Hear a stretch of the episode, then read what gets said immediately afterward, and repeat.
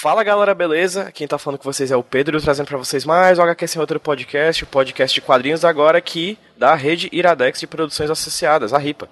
E hoje eu tô com uma conversa, um, um convidado muito, muito interessante, um convidado que eu já ouvi há muito tempo, que eu admiro bastante trabalho com podcasts.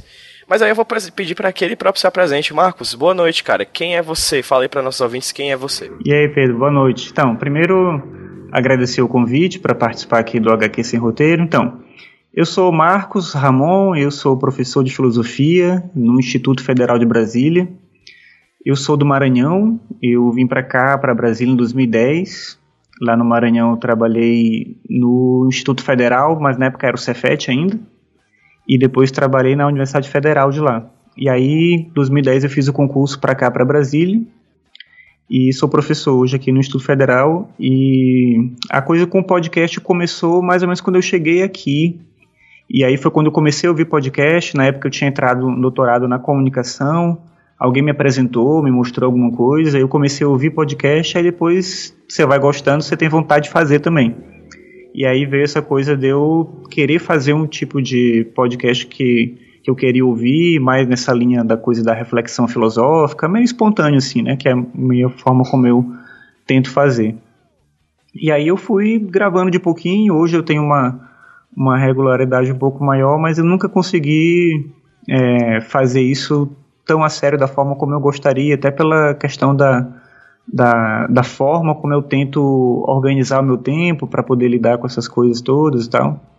E é isso. Acho que para começar, acho que tem isso para dizer. pois Marcos, fala um pouquinho sobre o teu projeto Ficções, o teu podcast. Então, o Ficções começou numa época, na época eu tinha começado a ouvir podcast, acho que foi 2000 e 12, 13 por ali. E aí eu tinha escutado um podcast de um cara que chama Eduardo Fernandes. Esse podcast dele não existe mais.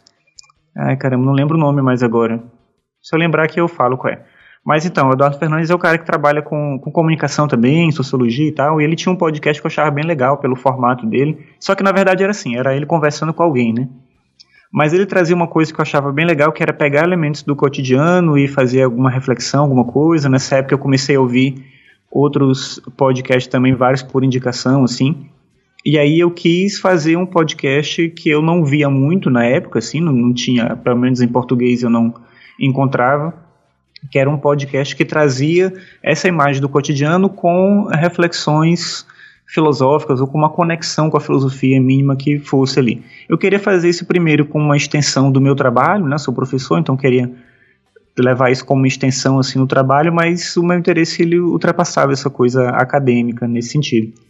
E aí eu comecei a gravar ficções bem, assim, eu não entendia muito do, do que era o podcast, como é que funcionava. Eu gravava na época no iPad direto, então é, os primeiros episódios, se você ouvir hoje, ele tá tudo do jeito que tava lá, né? Então você vê que é um áudio bem estranho assim. Eu gravava direto pelo iPad meio que ao vivo, né? Então nem editava nem nada. E aí depois eu comprei um gravador, comprei uma outra coisa, fui aprendendo a mexer nos programas de edição e fui gravando de uma maneira um pouquinho melhor. Mas a ideia do Ficções inicialmente era ser um podcast em que eu trazia um tema do cotidiano relacionado com uma reflexão filosófica. Nesse ano eu fiz algo porque chegou um ponto que essa loucura do podcast me consumiu tanto que eu tinha, sei lá, sete podcasts diferentes assim. E todos eu sozinho. Aí eu fiquei pensando que esquizofrenia é essa, né? Que eu fico sozinho fazendo um monte de podcast diferente e eu falo sozinho, não convido ninguém, é uma coisa meio estranha. E aí eu pensei em unificar esses feeds tudo no mesmo podcast. Porque assim, tem uma, uma série de programas que eu gravo para os meus alunos. Então, por exemplo, eu dou aula na graduação de introdução estética. Então, gravo alguns episódios para a turma. Aí alguns desses episódios eu acabo divulgando para todo mundo, outros ficam só para a turma, que eu falo coisas da turma específica e tal. A mesma coisa com o ensino médio, é, com disciplinas então, tu usa de ética. o podcast como ferramenta de ensino. Isso. Eu uso direto, assim, muito, muito. E aí, algumas coisas eu divulgo para todo mundo, outras coisas ficam só para turma, porque às vezes é uma coisa muito localizada, assim, num tema de aula e tal. Quando eu acho que cabe, aí eu junto, né, com, com outras coisas que eu estou fazendo. Então, o Ficções agora, na verdade, ele é, ele continua o, o mesmo podcast, assim, ele tem é para ter os episódios ainda na linha do que eram ficções originalmente, mas ele incorporou uma série de outras coisas que eu vinha fazendo junto com uma ideia de um podcast que eu fiz no ano passado inteiro, que foi o ano bissexto, que era eu, eu gravei um episódio por dia durante 2016 inteiro. E a ideia seria incorporar um pouco disso, meio que um jeito de crônica, assim, eu pego um tema do dia, uma coisa que aconteceu comigo e faço uma fala ali meio com reflexão, algo assim. Então, Ficções agora incorporou isso com outros, outros modelos de, de programas dentro do mesmo feed.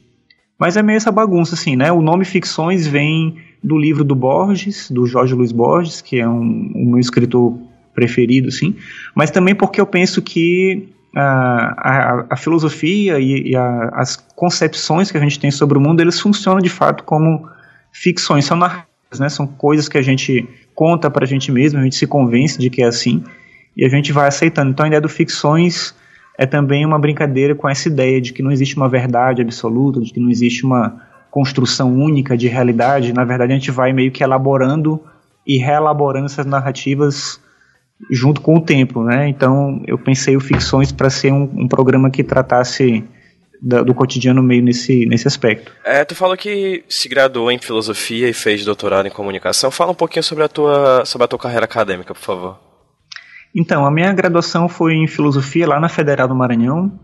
Eu entrei em 99 no curso, mas eu não queria muito trabalhar com filosofia não. Na verdade, eu queria ser músico e tudo deu errado e eu acabei ficando na filosofia, né?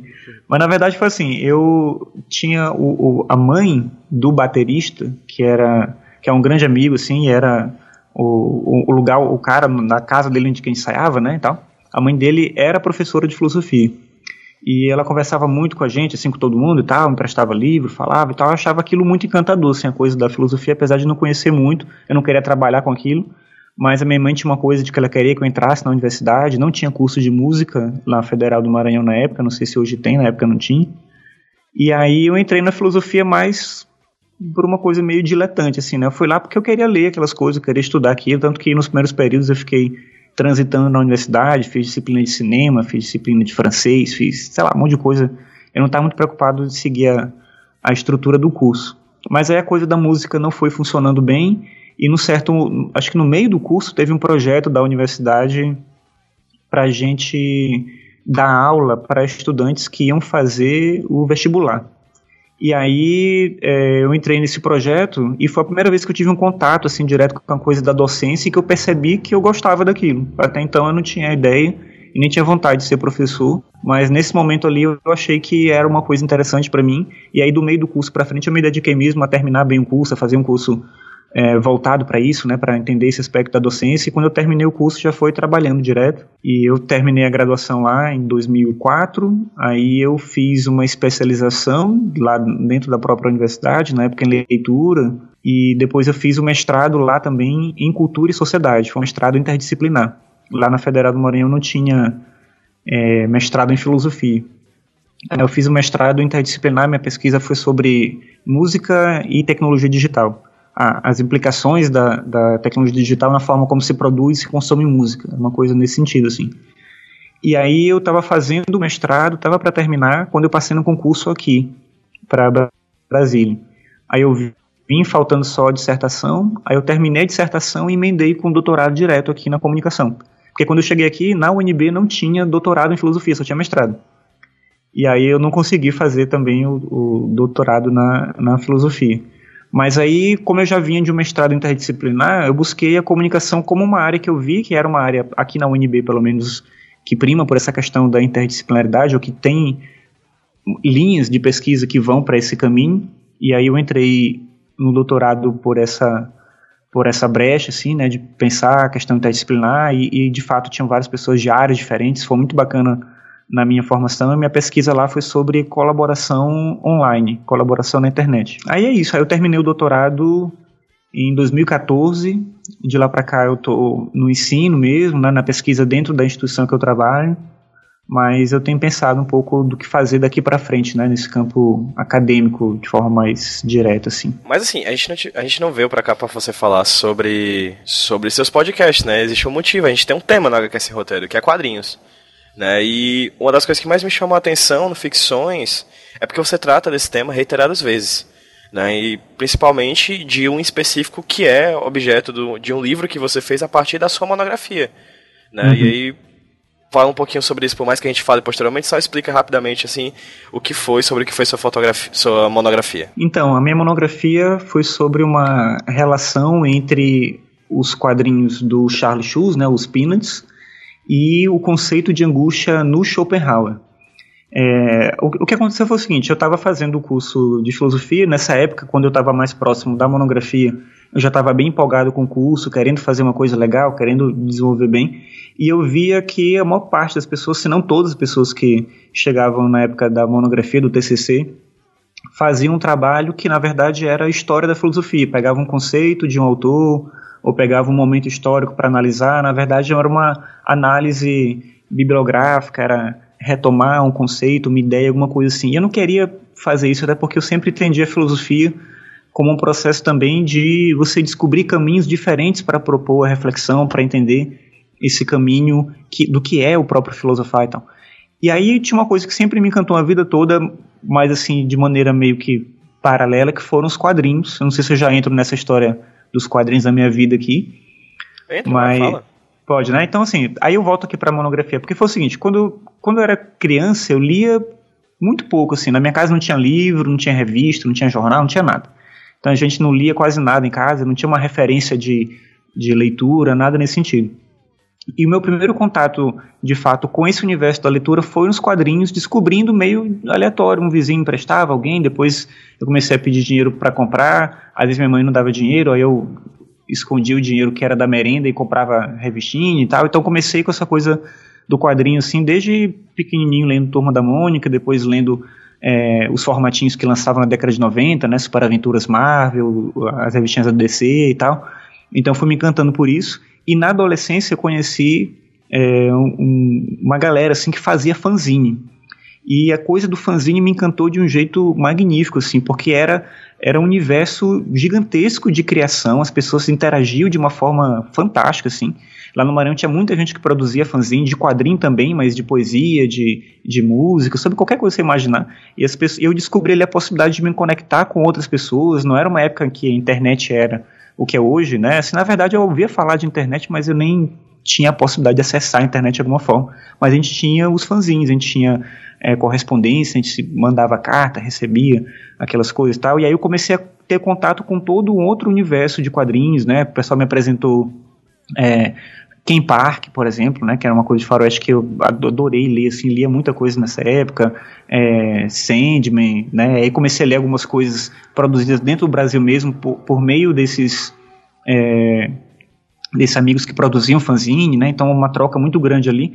E a coisa dos quadrinhos começou, começou a entrar na minha vida de uma maneira muito intensa, assim, né? Então eu comecei a ler muita coisa, comecei a consumir muita coisa de quadrinho. E uma coisa que me acompanhou eventualmente em alguns momentos nesse período todo foram os quadrinhos dos Peanuts. De vez em quando saía na banca algum compilado de tirinhas, assim, alguma coisa desse tipo. E eu sempre que eu podia comprava, guardava, colecionava e tal. E aí, quando eu estava na universidade pensando sobre o que, que, eu podia fazer, como é que eu podia relacionar a filosofia com algo que para mim era interessante, primeiro veio a coisa da música, mas eu não sabia bem como entrar com isso ali sem ser, sem fazer uma coisa que fosse não fosse muito repetitiva já e tal. Eu queria levar um trabalho diferente para a universidade, um trabalho que ninguém tinha feito. Eu pensei, né, eu fui pesquisar lá as monografias, os trabalhos que já tinham sido feitos lá de conclusão de curso, e eu vi que ninguém nunca tinha falado sobre o quadrinho naquele departamento, nunca, não tinha nenhum trabalho, zero. E aí eu pensei, pô, é uma coisa legal, uma coisa que eu gosto, uma coisa que me interessa, que eu acho que tem um valor interessante para trazer para esse curso de filosofia, para as pessoas pensarem sobre isso. E aí eu consegui encontrar um orientador que aceitou me ajudar nessa, nessa empreitada. Na verdade, eu nem comecei com o Schopenhauer, eu comecei com os Peanuts, né? Eu cheguei para o meu orientador e falei, olha, eu quero trabalhar, é, fazer um trabalho de monografia sobre esses quadrinhos aqui. E aí ele, aí ele foi me ajudar, né? Então, mas qual o conceito, como é que você vai trabalhar, com quais autores você vai dialogar? E aí ele pediu para escrever alguns textos, eu fui escrevendo um pouco, e dali a gente acabou saindo com uma ideia que ele me sugeriu de um autor que era o Schopenhauer, a partir do que eu escrevi, do que eu entendia que tinha lá nos Peanuts, ele me indicou a leitura do Schopenhauer, que era um autor que eu, que eu conhecia muito pouco, porque na universidade ele não era tratado, a gente passava na história da filosofia assim muito rápido por ele, mas ele me indicou algumas coisas para ler, coincidiu nessa época é, que estava tendo uma série de publicações no Brasil com textos do Schopenhauer, então consegui na época comprar muita coisa, porque de biblioteca mesmo não tinha quase nada. E aí eu fui, eu fui desenvolvendo esse trabalho, né? Na época, a minha, a minha namorada, na época que hoje é minha esposa, é, também gostava muito dos Peanuts, a gente decidiu fazer a monografia, ela fazia curso de comunicação e eu filosofia.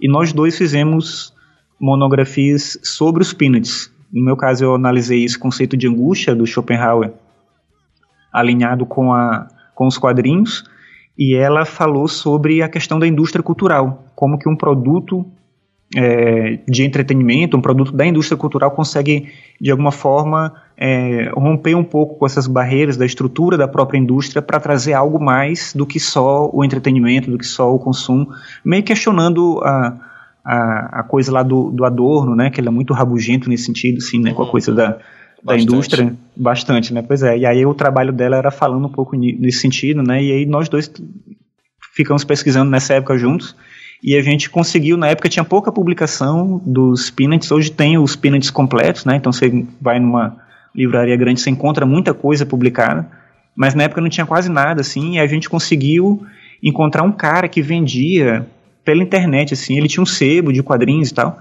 e ele vendia um montão de revista antiga da década de 70. Ele tinha uma porrada, assim, de revista, e a gente comprou, acho que o estoque dele todinho. Uhum. A gente recebeu pelo correio e tal, eu tenho essas revistinhas até hoje, assim. E era, foi assim que a gente começou a pesquisar, a estudar e tal, e conhecer algumas coisas. Hoje a gente tem, a gente continua colecionando, né? Tudo, tudo que vai saindo a gente vai comprando. Mas na época tinha pouco material, a biografia mesmo do Schultz tinha pouca coisa, a gente comprou muito livro sobre histórias em quadrinhos, e às vezes tinha um capítulo ali que se mencionava é, o Charles Schultz, né? Tem um texto clássico do Humberto Eco no Apocalípticos Integrados que ele fala do do Charles Schulz especificamente. Tinha uma coisa ou outra assim que a gente encontrava, né? Mas pontuado, né? Espalhado. É isso, mas né, um material assim em português grande com alguma coisa mais substancial sobre ele não tinha. Hoje, felizmente, em português tem bem mais coisas. É, não só sobre ele, né? Mas muito mais coisa de, sobre quadrinhos em geral. Assim, acho que a gente tem hoje um universo bem mais interessante. Mas na época foi meio de garimpar, assim, de tentar encontrar as coisas e tal. Mas foi um processo legal, porque a monografia no geral nem sempre pede tanto envolvimento, né? Mas a gente se envolveu tanto com aquilo, a gente quis fazer tanto um trabalho legal e os dois trabalhos, né, o meio dela foram, na minha opinião, assim, foram trabalhos bem interessantes e foi isso que me, me fez querer, depois de um tempo, resgatar esse trabalho transformar ele num livro, porque, claro, como monografia é um trabalho que tem uma estrutura de monografia, uma estrutura acadêmica, apresentado para uma banca, tem todo um contexto ali. Transformar isso em livro é reescrever também esse, esse texto. E aí eu fui fazendo esse processo é, nos últimos anos, assim, fui fazendo de pouquinho, meio de que desistia, abandonava, eu cheguei a mostrar, mandar para alguns lugares para ver se eu conseguia publicar por algum lugar e nunca tive resposta, aí eu decidi autopublicar meio que para não perder o interesse, né? Minha esposa sempre ficava me cutucando, né? Publica, publica, publica, faz alguma coisa. Porque vai passando o tempo, você vai deixando de lado e se você acha que é importante, se você acha que tem algum valor, você tem que fazer alguma coisa com esse negócio, nem que seja botar Sim. de graça na internet, sei lá, fazer qualquer coisa, né? Uhum. Mas deixar ficar guardado, assim, é, é, o mais complicado. E foi esse, é, esse processo, assim, todo de envolvimento que a gente teve na época que fez eu querer é, que esse trabalho ganhasse um pouco mais de vida, uma sobrevida, digamos assim, né? Porque eu acho que ele tem uma coisa legal, ele tem uma contribuição importante, ainda mais numa área da filosofia que às vezes é tão específica que afasta as outras pessoas, né? Tem gente que pesquisa em filosofia, sei lá, um, uma palavra num capítulo de um livro do autor X, assim, sabe? Às vezes não uhum. tem pesquisa que é super detalhada, assim. Então são coisas que servem para quem está naquela área, mas às vezes não alcança outras pessoas. Eu acho que a filosofia é, e muita gente vê com maus olhos assim um, um, processo de popularização de ideias filosóficas, né, ou, ou, do contato da filosofia com outras áreas do conhecimento. Eu penso o, o contrário, assim. Eu acho que isso só enriquece, até porque a filosofia ela não é uma área que ela é dona da capacidade de pensar, ou de refletir, ou de agir, como se né, em cada área do saber você já não tivesse isso por conta própria. Então, se a filosofia não quiser dialogar, as pessoas vão fazer isso sozinhas em outros lugares, é a filosofia que vai se isolar uhum. se fechando nesse problema de é isso se fecha em problema de hermenêutica de interpretação de palavras de, não não que isso não seja importante mas é bem mais do que isso né a gente pode fazer bem mais do que isso então acho que a minha pesquisa com essa relação entre filosofia e quadrinhos tinha um pouco desse meu interesse de tentar conectar essas coisas que para mim eram importantes ali naquele momento. Joia. Daqui a pouquinho a gente fala um pouco mais sobre as, as enfim, as, os resultados que você teve na tua pesquisa relacionado ao Peanuts e à filosofia de Schopenhauer. Mas primeiro, Marcos, uma coisa que, que eu ouço muito você falar quando ouço ficções é sobre a questão do entretenimento. Eu levanto uma questão que me, que me incomoda, como atualmente pesquisador de quadrinhos, já participei de alguns eventos de quadrinhos, inclusive aqui em Fortaleza, recentemente teve um chamado Justiça em Quadrinhos, do Departamento de Direito aqui da Unifor, e existia um espaço de GT, né, de, de grupo de trabalho, em que pessoas apresentaram seus trabalhos, etc., seus artigos, seus resumos, etc. E uma das coisas que mais me incomodava, repetidas vezes, as pessoas que apresentavam os artigos é, falavam que eu tô aqui para falar de quadrinhos, para mostrar que quadrinhos não é só entretenimento. E essa questão do não é só entretenimento, não é só entretenimento, não é só entretenimento, enfim, uma repetição que, ao meu ver, procura mostrar o quadrinho como algo além do entretenimento, vendo a, a questão, o, o, ponto do entretenimento, essa esfera do entretenimento, como algo nocivo para a seriedade do meio. Uhum. Acho que é um ranço preconceituoso de anos de, vislum de vislumbre do quadrinho como algo infantil, como uma mídia relativamente vinculada às pessoas que têm pouca capacidade de leitura, enfim. Enfim, quadrinhos como algo realmente imaturo. É sempre essa questão do entretenimento sendo colocado de lado. É, como você vê o entretenimento, assim, como filósofo que você é, como pesquisador você, que você é? Porque, assim, me incomoda, sabe? Ver o entretenimento uhum. como algo a ser banido para que tipo, polido, sabe? Uma poeira que você tem que limpar para deixar. Uma poeira que irrita, que tem que deixar mais uhum. bonitinho o objeto para evitar vê-lo como entretenimento, porque o entretenimento é nocivo. Como tu mesmo citou o Adorno, né? Que uhum. fala que se divertir é compactuar, né? Com a, com a, indústria cultural, né? Ele fala disso no, no indústria cultural lá do texto dele, no Dialética do Esclarecimento. Então, Isso. assim, para você, como é que como é que você vislumbra a questão do entretenimento? Então, eu acho que é, é bem o que você falou, né? Existe uma, uma estrutura toda de pensar a questão do entretenimento ligado à sociedade contemporânea e do consumo como algo que precisa ser visto como, como algo que a gente precisa combater, seria melhor dizer isso, né? Então, assim, você tem o consumo e o entretenimento como coisas que diminuem a, a, a condição de ser humano enquanto ser humano. É, eu acho que a gente pode sempre fazer críticas à, forma como o entretenimento ele se organiza, a forma como o consumo ele se organiza e de que maneira isso pode afetar as pessoas. A gente não pode se isentar é, de pensar que essas coisas têm um impacto real na vida das pessoas e que gera uma série de circunstâncias que levam elas a, a talvez repensarem ou não pensarem nas prioridades que elas possuem, como elas se organizam e tudo. Mas o problema, de fato, está em a gente ainda pensar a cultura como uma estrutura de hierarquia, em que a gente tem uma cultura que ela é uma cultura superior e, portanto, ela é uma cultura que deve ser valorizada e aceita, e a gente tem um outro campo da cultura que ele representa um elemento inferior. Só que se a gente pensar essa mesma cultura que a gente considera hoje, pelo menos, né, como uma cultura elevada, essa cultura ela foi criada também como uma estrutura de entretenimento. Uma coisa não separava da outra. Então, quando você pensa um mecenas que patrocinava o Beethoven, ele não patrocinava o Beethoven porque ele queria que ele fizesse música para o espaço, né? Na verdade, ele queria ali ter perto dele um artista que ia ajudar a entreter todo aquela, aquele conjunto de nobres ali que poder ter acesso àquela música, ter acesso àquele contexto todo. Então existia um elemento de entretenimento nisso que hoje a gente chama de algo é, mais puro na música. E se a gente pensar a literatura, a mesma coisa. Então, um livro como Os Miseráveis, por exemplo, do Victor Hugo, foi publicado como folhetim no jornal.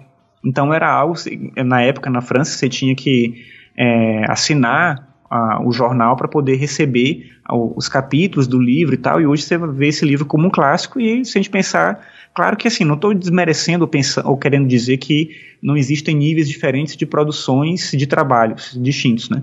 mas a questão da forma como a gente vê o entretenimento envolve sempre esse processo, ou pelo menos se coloca muito nesse processo de relacionar o entretenimento como algo que destrói a cultura. É, tem um, um, cara que é muito crítico disso, nesse sentido, né, que, crítico, digo, do entretenimento né, e do consumo, que é o Vargas Llosa, que é um escritor peruano, e ele tem uma visão é, bem elitista mesmo desse processo, né, de como que a sociedade ela se organiza e de como a estrutura do entretenimento ela meio que massacra todo o processo da boa arte, da boa cultura, da boa literatura.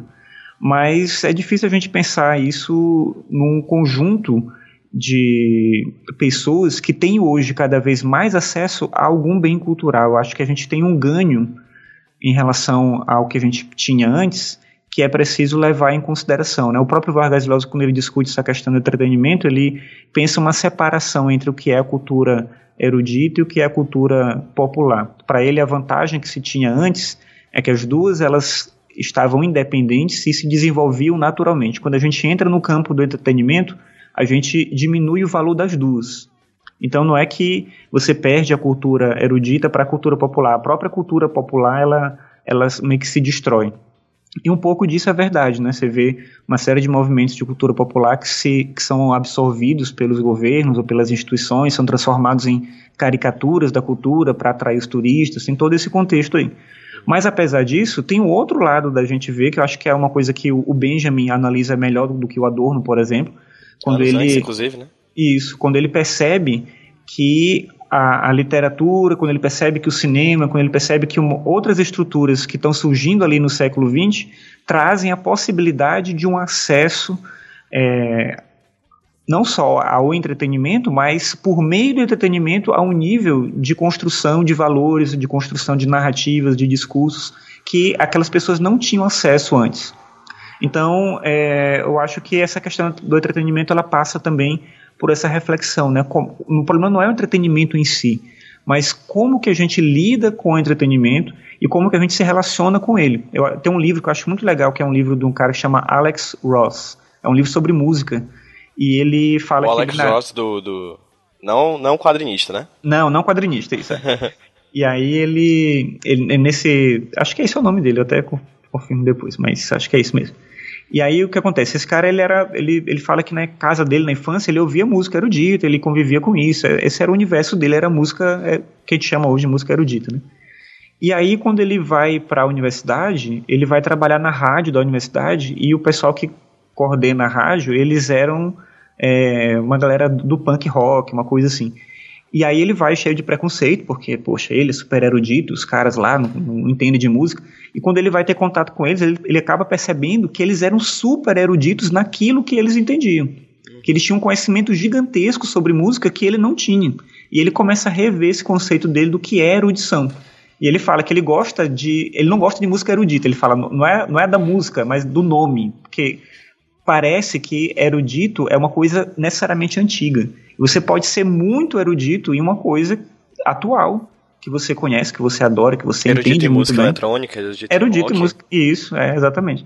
Então a ideia de, de, de pensar o conhecimento como algo que ultrapassa essas hierarquias. Então, você pode, ele fala, né? Você pode até não passar a gostar do punk rock lá e tal, mas vai ter que reconhecer que tem gente que entende disso, que percebe ali uma dimensão cultural que não é só um som que parece sujo, que parece agressivo, porque ele é isso, mas ele não é só isso. Ele traz algo no sentido da construção dos valores daquela comunidade, que se você não está lá, você não consegue entender. Mas por meio desse consumo, dessa construção que é feita por desses produtos, você chega a um elemento diferente de percepção de si e da própria sociedade que você está. Então acho que o entretenimento ele é, não pode ser também desprezado no sentido de parecer algo que destrói a nossa capacidade de pensar. Pelo contrário, né, você pode ter muita gente que tem acesso à cultura que é, vamos dizer assim, né, feita para entreter, mas e que por meio dessa mesma cultura que é feita para entreter, que não tem uma pretensão de ser é, supra qualquer coisa que você imagine, mesmo através, né, e principalmente talvez por meio dessa, desse acesso a esse, esse tipo de conhecimento, essas pessoas conseguem construir aquilo que importa para elas no sentido de significar a própria vida. Se filosofar for pensar sobre a própria vida, as pessoas fazem isso com as ferramentas que elas possuem. Não tem a ferramenta certa para fazer isso. Então seja, acho que seja um filme cult ou um filme blockbuster, né? Sim, às vezes a coisa do, do filme cult gera até o problema, você se vê obrigado a gostar de coisas que de repente você não sente prazer em ver aquilo. E você não consegue necessariamente extrair dali algo que é interessante, né, para você naquele momento ali. Então, não é, não é dizer, de novo, né, para não parecer que é estranho, não é dizer que não tenham produtos que sejam é, em algum, algum critério que a gente escolher melhores do que outros. É óbvio que tem literatura que, do ponto de vista da construção da escrita, é melhor literatura do que outra literatura. Mas a gente não pode dizer que essa literatura é literatura para todo mundo e que ela serve para todo mundo do mesmo jeito, que vai alcançar o mesmo resultado em todas as pessoas. Né? Isso, a gente não tem como prever isso. É, sem contar que você pode assistir um dos filmes mais incríveis filosoficamente, com conceitos absurdamente bem elaborados, mas continua sendo um filme chato, né? Uhum, sim, assim sim. como existem filmes de entretenimento puro que você pode extrair muita coisa dele. O, próprio Charles Schulz, ele, ele conviveu com isso o tempo todo, né? As pessoas colocavam um peso né, de, de marca na, naquilo que ele fazia, né, como algo... É, ele dizia que detestava um tipo de coisa que assim, tipo, ah, quadrinhos para pensar, né?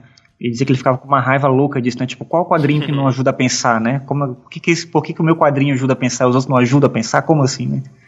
Então, ele conviveu muito com esse tipo de, de construção sobre o trabalho dele, né? Que não sei se ele reforçou ou não, né? Mas na, no, nas declarações dele ele é bem enfático, né? Contra isso, né? Contra esse modelo, assim, de, de uma ideia de que tem um, uma, uma parte do, da produção de quadrinhos que é filosófica, ela é reflexiva e tem uma outra parte que não tem nada disso, né? Seria meio que contraditório pensar assim, na, na, opinião dele eu concordo, né? O próprio Benjamin, né, ele, ele percebe, ele nem fala, chega a falar de, de quadrinhos na, na obra dele, assim, pelo menos não no que eu li, mas quando ele fala de fotografia de cinema como artes de reprodutibilidade, ele, ele, ele, fala de uma maneira muito poética, assim, muito apaixonada, talvez, por ver esses meios como uma maneira de levar a arte ao povo, Sim. Né? Tipo, o povo produzir sua arte e levar a arte ao povo, coisa que arte que a arte aurática ela, ela era centrada na, nas elites, né? Somente quem era quem podia ir até uma obra de arte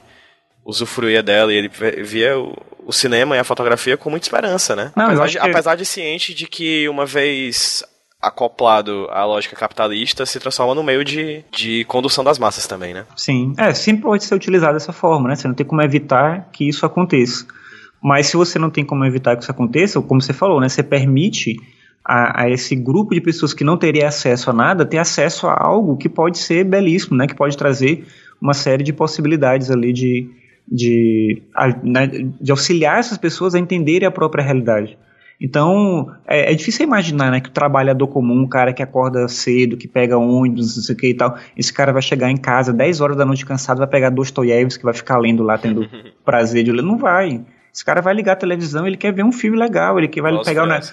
É, ele vai pegar, pode ser também, mas ele vai pegar o Netflix, ele quer ver uma série que divirta ele, que ajude ele ali naquele momento a, a a, a, também ele, ele vê pelo prazer de ver aquilo e vendo pelo prazer de ver aquilo ele acaba sendo tocado por outras questões que são importantes para ele. Mas é difícil imaginar que vai ter um sabe uma obra de arte que ela tem todo um nível assim de, de construção super elaborada e que se você expor isso para qualquer pessoa aquilo vai alcançar ela do mesmo jeito. Não dá assim né? Não é para todo mundo nem todo mundo tem essa disponibilidade para tudo nem todo mundo vai conseguir ler Proust sei lá o cara escrevia frases de 40 linhas né? Então como é que você não é para todo mundo ler isso, né? Não, não, quer dizer que não é bom, mas não, não é uma leitura que todo mundo consegue aproveitar da melhor forma no tempo que precisa para aproveitar. E aí tem uma série de outros livros que são escritos com uma linguagem mais rápida, né, que emulam um pouco do ritmo de vida que a gente tem hoje e que podem chegar a questões importantes também. Ainda que, né, a gente já vem falando isso, você possa, se quiser escolher um critério, dizer que tem coisas que são melhores do que outras, mas isso não diminui a qualidade é, e o alcance desses diversos produtos. Já pontuando uma coisa que tu tinha falado anteriormente, assim, pincelado antes, que tu já tinha falado isso em alguns, inclusive, projetos, é, alguns programas do, do Ficções, é, sobre quadrinhos e filosofia. Né? Como é que você vê esse intermédio? Tu acabou de falar sobre os shows, né? sobre os quadrinhos para pensar e como ele meio que se irritava com o fato de quadrinhos serem para pensar, né? Tipo, todos, uhum. né, de certa forma. É como é que você vê esse intermédio dos quadrinhos com a filosofia?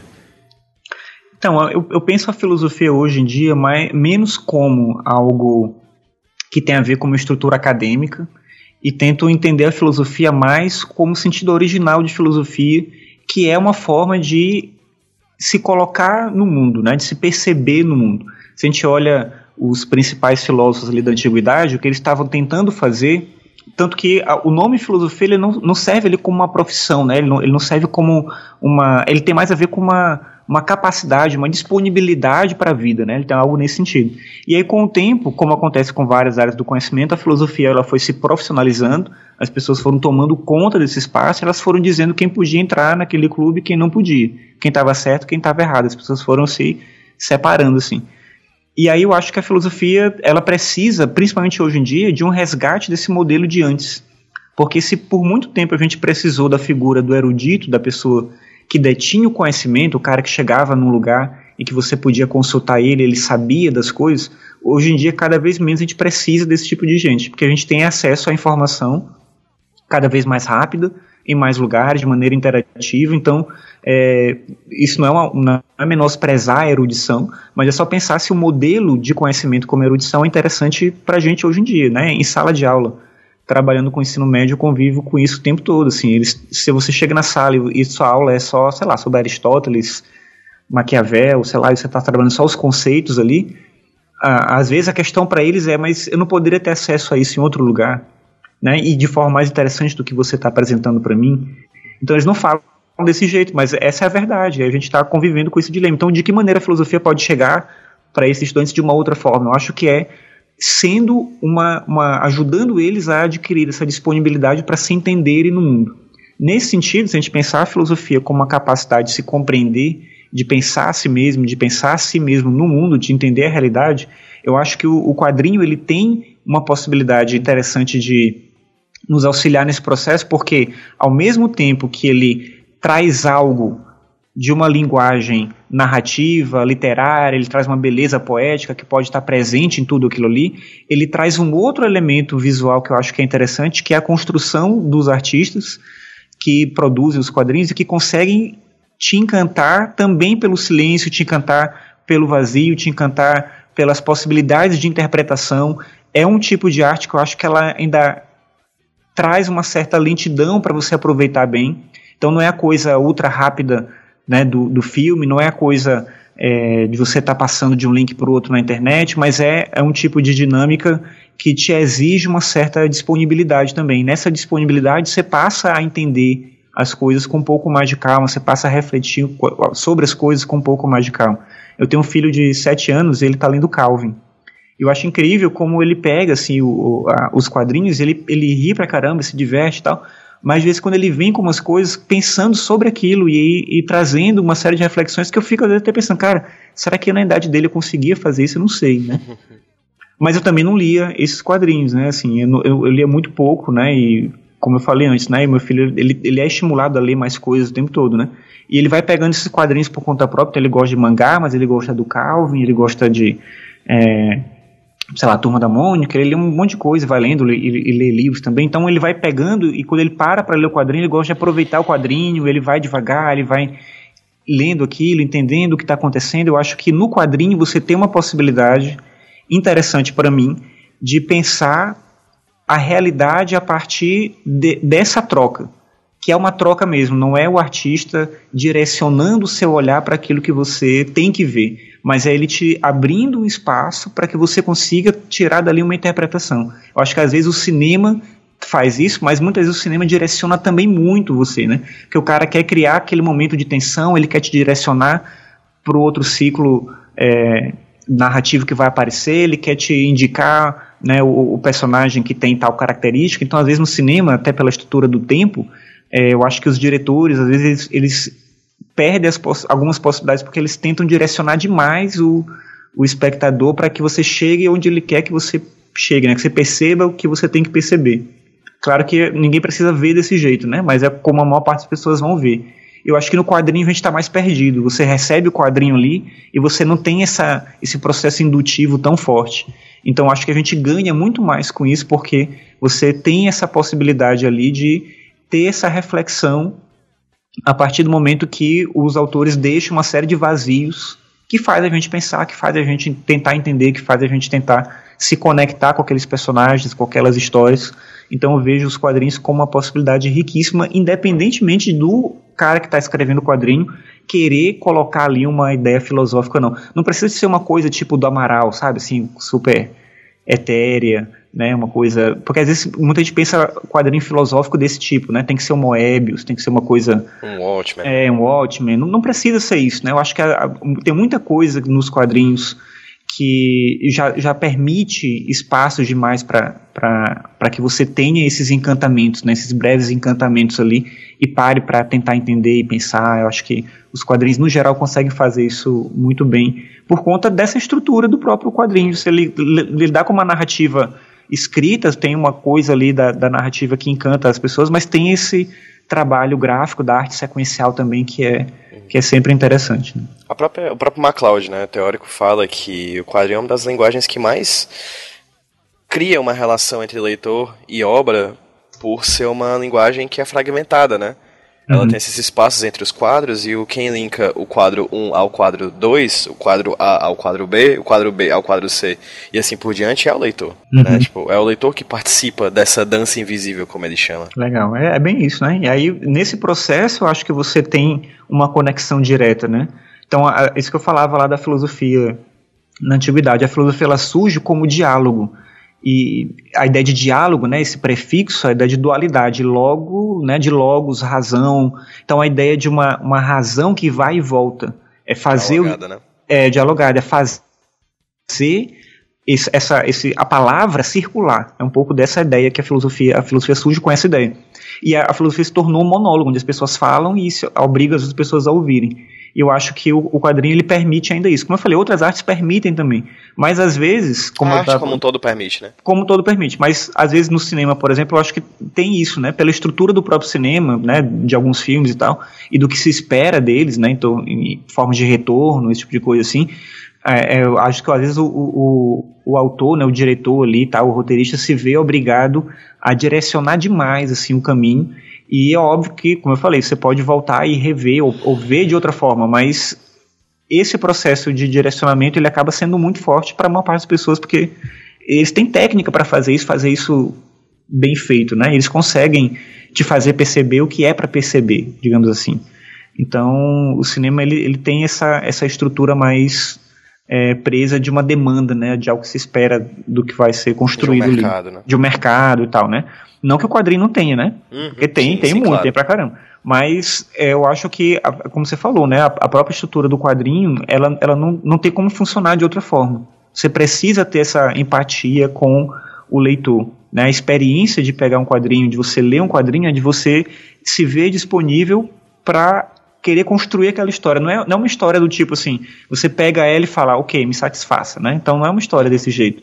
Né? Se você não está lá disponível, não funciona.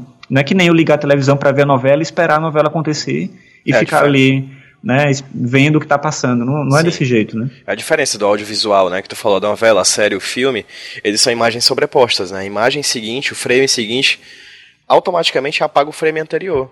Enquanto no quadrinho as imagens são justapostas. Na verdade, todas as imagens são postas em uma página e é você que decifra essa sequência. Uhum. Né? Elas estão lá. Né? Não é uma, que uma imagem pula por cima da outra, como no cinema. No quadrinho elas estão ali todas. Claro, cada linguagem tem suas especificidades, suas capacidades de fazer refletir, etc. Mas essa é uma, uma separação ontológica, assim, das linguagens, né? O quadrinho já é mais fragmentado mesmo, essa é a palavra, assim. E, consequentemente, por ser fragmentado, quem tem que fechar, quem tem que frag... juntar, colar esses pedaços é o leitor, né? Isso, e eu acho que isso é interessante porque, no geral, a gente tende a pensar a fragmentação como algo ruim. Uhum. E, e, parece que assim, né, o Deleuze tem um, um, livro que ele escreveu com o Guattari que chama O que é a filosofia. Eles fazem uma apresentação da filosofia e tem um capítulo lá sobre arte. E, e, ele, ele usa uma expressão, né, que ele fala que é uma expressão que veio da cultura oriental, não sei de que lugar específico. Mas ele fala que para essa cultura específica, um quadro só é um bom quadro se ele tem espaços vazios o suficiente para deixar passar cavalos, assim, né? Então, uma, é uma metáfora para tentar entender que uma boa obra de arte, ela, ela te deixa caminhos, ela não, não te direciona o tempo todo, né? Ela não fecha as coisas e te obriga a ver daquela forma como você tem que ver, mas ela te dá possibilidades. Eu acho que o quadrinho, pela condição dele, ele, ele sempre faz isso, ele sempre te permite isso. É a própria questão que o, que o Benjamin traz quando eu falo de narração de informação, né? Uhum. A diferença entre ambas as, a, a, os conceitos, né? Que a informação é aquela coisa realmente mastigada, é o lead do jornal, né? O quem, quando, como, onde, porquê. Então, assim, a informação não te dá capacidade, não te deixa nenhuma brecha para você interpretar o que tá vendo. Né? Fulano fez isso em tal hora do, dessa, por causa disso, etc.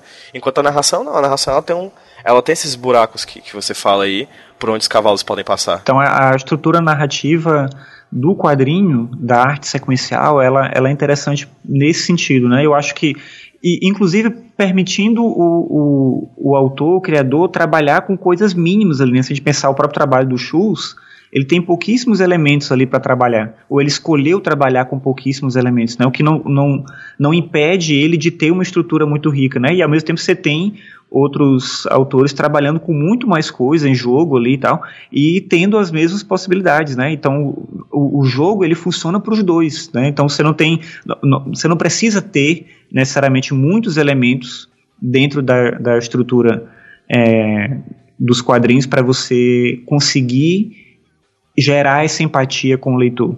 Né? Você pode ter, isso pode trazer outras possibilidades, né? mas não precisa necessariamente ser assim. Né? E eu acho que o, o, tra o trabalho do, do Schultz vai um pouco nessa linha. Marcos, puxando um pouquinho mais para já para esse teu trabalho com Schopenhauer e Schultz.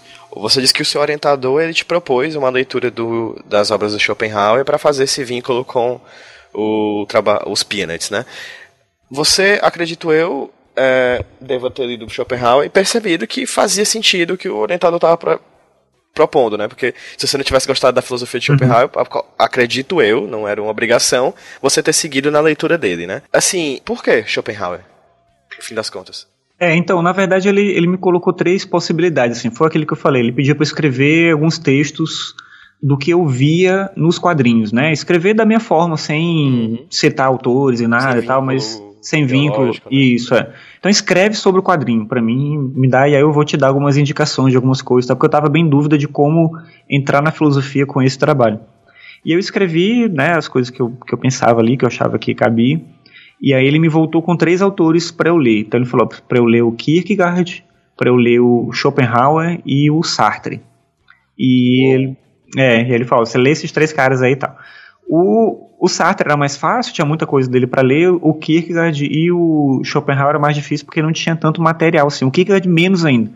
Mas o Schopenhauer na época estava lançando algumas coisas, eu, eu fui chegando perto dele assim, e aí eu achei o Schopenhauer mais interessante por dois motivos. Primeiro, em comparação com os outros, pelo menos, né, né, naquele momento ali. O Kierkegaard, ele tem uma visão existencial da realidade e aquilo tinha muito a ver com o trabalho que eu estava fazendo, mas ele conecta aquilo a uma estrutura é, de pensamento muito etéreo sobre a materialidade. Então ele separa muito a materialidade desse nível espiritual, privilegiando esse elemento espiritual para entender o que é a existência. E aí eu achei que se eu tentasse usar isso para falar dos pênis, eu ia acabar caindo num problema que eu não queria, que era separar esse trabalho do, do Schultz né, e, e, e, tentar entender aquilo por um viés meio que espiritual, religioso, alguma coisa assim, né. Tem um livro que foi publicado que chama O Evangelho segundo os Pinantes, em que o cara pega várias passagens do, dos quadrinhos e, e, tenta mostrar como o Schultz, na verdade, fazia um processo de evangelização e tal. O Schultz era muito religioso, tem essas coisas lá, e ele comenta esse livro, ele fala que acha interessante, mas que não era o propósito dele, e eu, eu acho que não era bem isso que também que eu queria chegar, né? Era meio complicado. O caso do Sartre era mais uma questão também de pensar aquela visão de liberdade, de, de existência, né, a partir da maneira como ele discutia aquilo, mas a visão existencialista dele para aquele momento eu não achava que era tão interessante em comparação com Schopenhauer, porque o Schopenhauer ele me encantou por dois motivos. Primeiro, ele não faz essa, essa separação. Para ele, a metafísica é uma forma de compreender a própria materialidade. Então, ele parte da ideia de que a compreensão é, desses conceitos do que o ser humano é, dos conceitos ontológicos, é uma compreensão a partir do corpo, a partir da existência. Então, eu entendo a minha essência a partir da minha materialidade. Isso também está no Sartre de alguma forma, ele não desenvolve da maneira como o Schopenhauer consegue desenvolver. E o outro elemento que eu acho que é interessante do Schopenhauer é que ele tem uma linguagem que é encantadora. Assim, eu me apaixonei pelo escritor Schopenhauer. E aí é, foi difícil largar depois, né? O Schopenhauer ele é um escritor assim brilhante, assim, de verdade. Eu acho que tem é uma coisa que falta na filosofia até hoje, porque no geral os filósofos eles se separam muito do público quando eles criam uma linguagem própria deles que você tem que ficar lutando para decifrar o que eles estão escrevendo. E o Schopenhauer tinha uma preocupação muito grande de saber que a pessoa que estava lendo tinha que entender aquilo que estava lendo. Né? Ele fala muito sobre isso em vários textos diferentes, sobre a importância da leitura, até porque ele vem de uma tradição alemã que era super rígida nesse sentido da linguagem e que afastava as pessoas. Então, o Schopenhauer tinha uma erudição gigantesca, mas ele tinha essa preocupação com o público, no sentido de tentar ajudar as pessoas a entenderem aquilo que elas estavam propondo e por quê. E aí eu vi ali na, na literatura do Schopenhauer um cara que na primeira vez da filosofia eu vi isso, falando sobre ruído, falando sobre o barulho do vizinho, falando é, sobre qualquer coisa que você imaginar. Ele está falando sobre o, o, problema na rua. Ele, ele, não é um cara que está pensando sobre né, a razão pura, a razão prática, a, a transcendência. Ele não está discutindo essas coisas, né? Ele tá falando, ele fala também sobre isso. Ele tem essa parte dessa discussão, né? Mas ele não se se impede de olhar para a realidade dele. Ele discute esses elementos do cotidiano. E se eu queria tratar de um tipo de quadrinho que pegava elementos que para mim tinham a ver com essa proposta, né, de tentar entender a própria realidade, perceber na realidade algo que é encantador e desafiador, o Schopenhauer trazia isso na filosofia dele de um jeito que eu nunca tinha visto antes nenhum outro autor, porque ele justamente se debruçava sobre o cotidiano para tentar compreender ele. Isso gera em parte o fato de existir uma aversão acadêmica ao Schopenhauer parece que ele é fácil demais, né? Ele é um escritor, se a gente está falando de entretenimento antes, né? O Schopenhauer é o escritor da massa, assim, ele é do povo, né? Tanto que ele ganha fama é, em, no final da vida dele por conta da ascensão da burguesia. A burguesia ocupa o seu espaço de poder e eles precisam de um filósofo para justificar aquilo que eles são naquele momento, né? Os novos ricos ali naquele momento. E eles não conseguem entender Hegel, não conseguem entender Kant, mas o Schopenhauer é um cara que eles conseguem entender. Então eles começam a patrocinar a filosofia do Schopenhauer, começam a bancar a filosofia dele, né, começam a colocar as pessoas para comentar e, e, estudar e divulgar. E aí o Schopenhauer tem um pouquinho de fama no final da vida justamente por isso. Ele é um escritor que, as pessoas, que todo mundo pega e consegue ler. Ele é um filósofo que fala com as pessoas e é o primeiro filósofo que eu li no prefácio de um livro falando di diretamente desse jeito. Você, leitor, né? Ele fala para a gente que está lendo. E ele usa de ironia, usa né? No, no, livro dele, ele bota uma série de. Logo no primeiro, principal livro dele, né?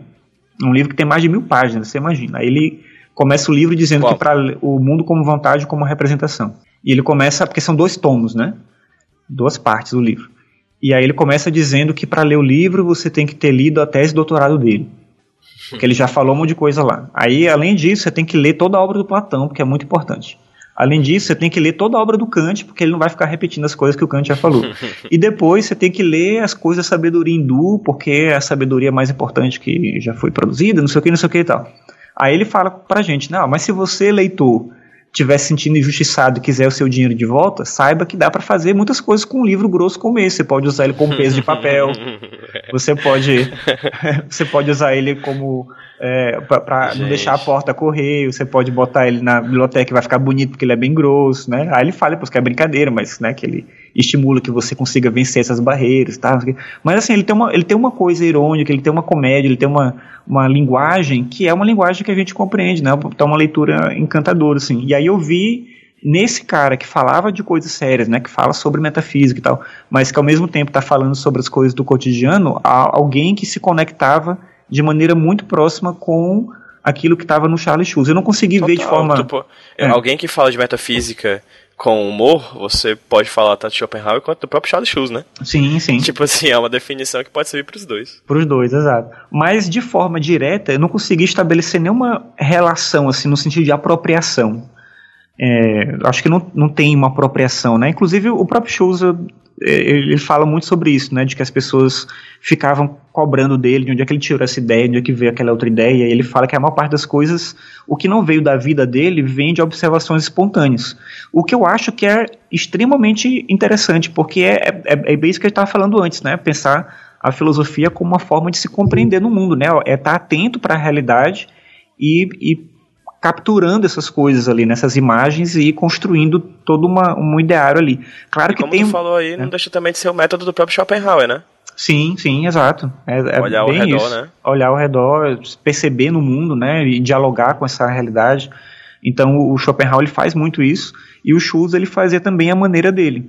Então ele, ele pegava vários elementos, muitas coisas que estão na, na, obra do Schultz são coisas da vida dele, né? Que estão meio quando ele era criança ele tinha um cachorro chamado Spark e isso fica o apelido dele, né?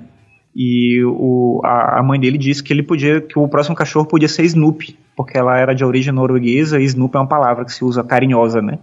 Então ele pega esse elemento de lá. É, o pai dele era barbeiro, o pai do Charlie Schulz, né? Assim como o pai do Charlie Brown também. Ele conheceu um Charlie Brown mesmo, né? Um cara chamado Charlie Brown que trabalhou com ele. O, o, o Charlie Schulz ele trabalhou numa empresa em que eles trabalhavam com curso à distância de quadrinhos. E ele, e ele trabalhava fazendo avaliação dos trabalhos dos alunos, né? Então o aluno se inscrevia nesse curso à distância que o próprio Schultz tinha feito antes, e eles mandavam os trabalhos para lá e o Schultz analisava os trabalhos, corrigia e mandava de volta para os alunos. E o cara que trabalhava na prancheta do lado da dele era o Charles Brown. Era um cara chamado Charles Brown. Nesse, nessa empresa que ele trabalhou tinha uma anã que se você olhar a foto dela é igualzinha a Lucy. A Lucy Van Pelt tem um jeitinho de anã, né? Se você pensar bem. Uhum. E era essa anã que trabalhava com ele lá. É lá que ele conhece a garotinha ruiva, né? Ele se apaixonou por uma mulher que trabalhava lá, né? Que era ruiva, que chama Dona May, né? E ele usa essa imagem da garotinha ruiva. A Lucy Van Pelt, o caráter dela, né? A aparência tem a ver com essa amiga da, da empresa, né? Mas o caráter tem a ver com a Joyce, que era a, foi a primeira esposa dele. Então, várias coisas, assim, né, dos quadrinhos, ele pega de elementos do, da, da existência dele mesmo, né, do cotidiano, da própria realidade, ele vai se apropriando dessas coisas e vai colocando ali nos quadrinhos. E outras coisas ele faz por uma circunstância. Por exemplo, o pessoal achava que ele gostava muito de criança, que ele fazia quadrinhos sobre criança. Mas em várias entrevistas ele fala que ele não gostava de criança. e que a relação mesmo com os filhos dele foi complicada, não sei o que e tal. E aí, no momento, o cara pergunta, mas por que, que você fez tanto quadrinho sobre criança, né? Se você não gostava, ele fala, ah, porque é isso que as pessoas queriam ler. Então, na época que ele estava fazendo, estava na moda, ele fez e pronto, né? Então, não foi uma coisa assim, né? Através do olhar da criança que eu vou conseguir explicar melhor. Não tinha nada disso, né? Na verdade, foi uma coisa bem mais, mais simples, assim. Ele queria fazer cartoons de outro tipo, né? Ele foi para a guerra. No final da guerra já, né? Em 42, ele foi convocado para a Segunda Guerra Mundial. E aí quando ele vai, a mãe dele tá bem doente. E a mãe dele não vê ele fazer sucesso. É uma das coisas que ele tem mais, que teve mais arrependimento a vida toda, assim. Porque ela tinha na cabeça dele meio que ele fracassou, né? O Schultz meio que fracassou. Ele não era bom na escola, ele reprovou na escola, ele não era um. não ia ter um trabalho específico, não ter nada, assim tal. Inclusive tem uma fala dele que diz que a mãe dele dizia que estava preparando ele para derrota, né? Que sabia que ele Nossa. não ia né, conseguir ser grande coisa, assim. Ao mesmo tempo, o pai dele era um homem muito sério, é um homem muito focado no trabalho, mas ele não tinha muita ambição, assim. O, o, o pro pai dele, é, ter uma realização grande era fazer bem o que você fazia, fosse o que fosse, né? E o pai dele foi barbeiro e se dedicou a fazer isso bem, tinha tudo aquela coisa e tal.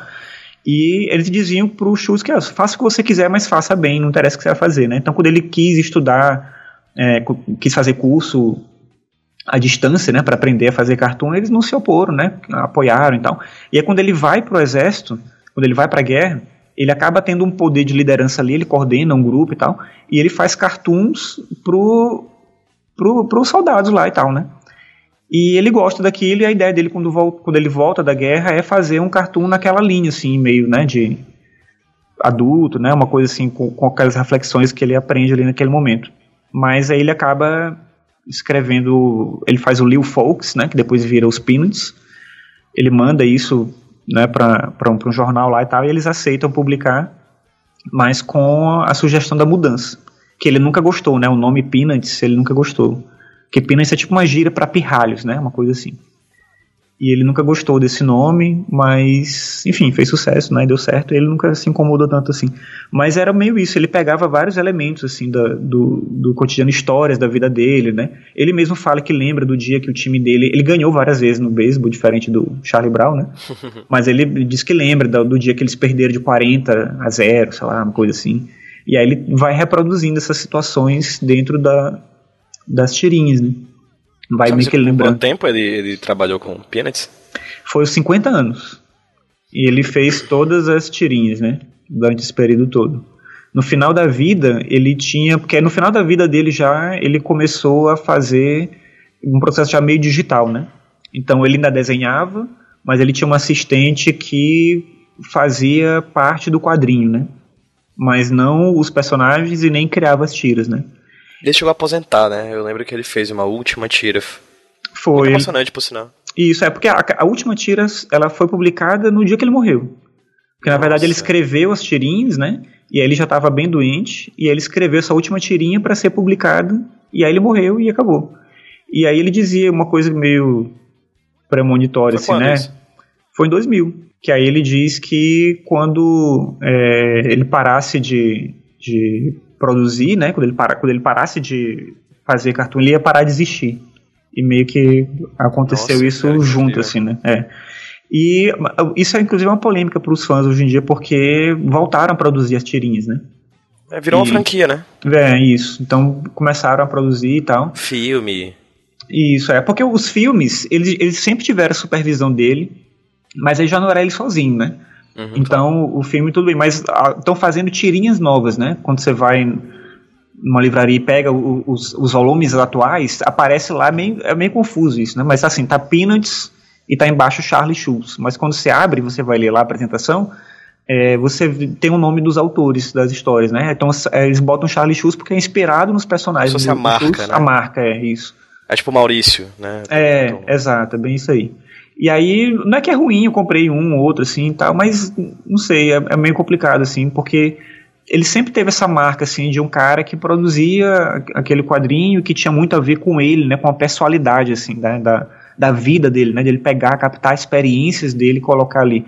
Não é que outras pessoas não possam fazer isso, inclusive muitos quadrinhos de sucesso, eles tiveram vários autores, isso nunca foi um problema, né? Mas tem essa polêmica em torno do Schultz especificamente por conta disso.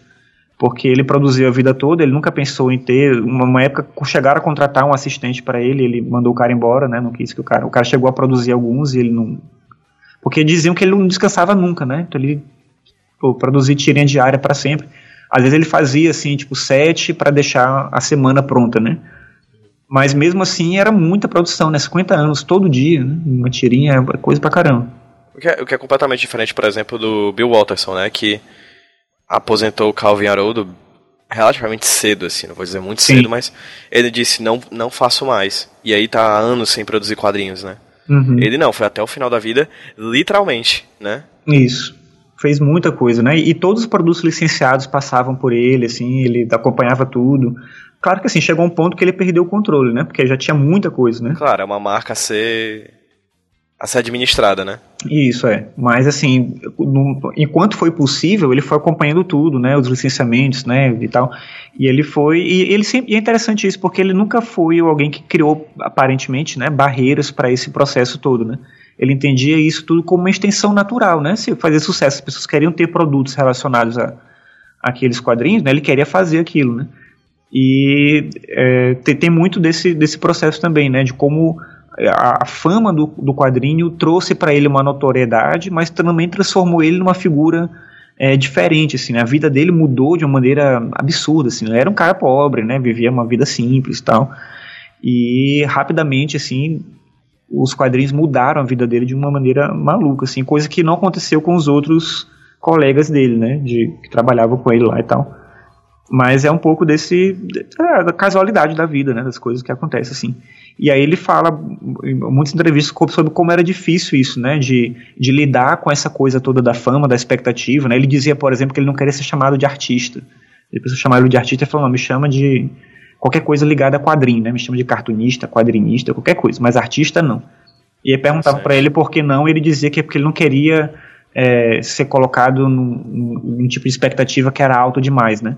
Então, assim, ele, ele, ele, amava o quadrinho, ele queria ser visto como alguém que estava ligado ao quadrinho. Parecia que ser artista era de assim, ah, o que você faz é tão bom que nem é quadrinho. Ele falou, não, eu sempre Nossa, faço quadrinho. Clássico. É uma, uma, uma falácia comum isso. Ah, isso aqui é tão bom que parece literatura. É, pois é. É um cacete, é quadrinho, quadrinho. É. E ele não queria ser chamado de artista por conta disso, né? Ele fala, qualquer coisa que você faça com o meu nome, né? Eu sou quadrinista, sou cartunista, né? É isso que eu faço, né? Ele sempre admirou esses caras que trabalhavam com isso, né? Ele sempre apoiou isso tudo a coisa da, da, da notoriedade que ele queria tinha a ver com esse processo, né? Mas ao mesmo tempo ele viveu uma série de conflitos com isso tudo, né? As, as coisas da vida dele se imbricavam assim com os quadrinhos de uma maneira maluca, né? Uma das filhas dele, que é a, a, a filha mais velha, se não me engano, disse que perto, logo depois que ele separou da, da Joyce, ela fala: se eu tivesse lido os quadrinhos, eu tinha entendido o que estava acontecendo, né? Porque tava tudo lá, né? Então, por exemplo, tem um dia que eles estavam brigando e a, a Joyce fala que ele devia procurar um psiquiatra. Aí no dia seguinte a tirinha era a primeira tirinha da Lucy com a barraquinha de psiquiatra. E aí ele vai colocando as coisas lá, né? Todo, todos presentes, né? Aí tem um dia que ele briga com a Joyce, uma briga mais séria e tal, é, aí ele sai de casa. Aí na tirinha do dia seguinte, o, o Charlie Brown expulsa a Lucy do time de beisebol. Então ele, ele ia colocando as coisas ali de maneira que para quem estava próximo era talvez fosse muito claro, né? Mas para o público aquilo tinha a ver assim, nossa, o cara tá planejando o que com isso, né? onde é que ele quer chegar com essa, né, que virada que vai ter daí, não tinha nada a ver com isso, né? Ele estava, na verdade, construindo, usando os quadrinhos também como um processo de reflexão dele, de, de entendimento da vida, né? Então, e, e isso chegava para as pessoas, acho que essa é a beleza do quadrinho, né? Isso chegava para as pessoas de um outro jeito. É óbvio que as pessoas não liam aquilo como um fato da vida dele.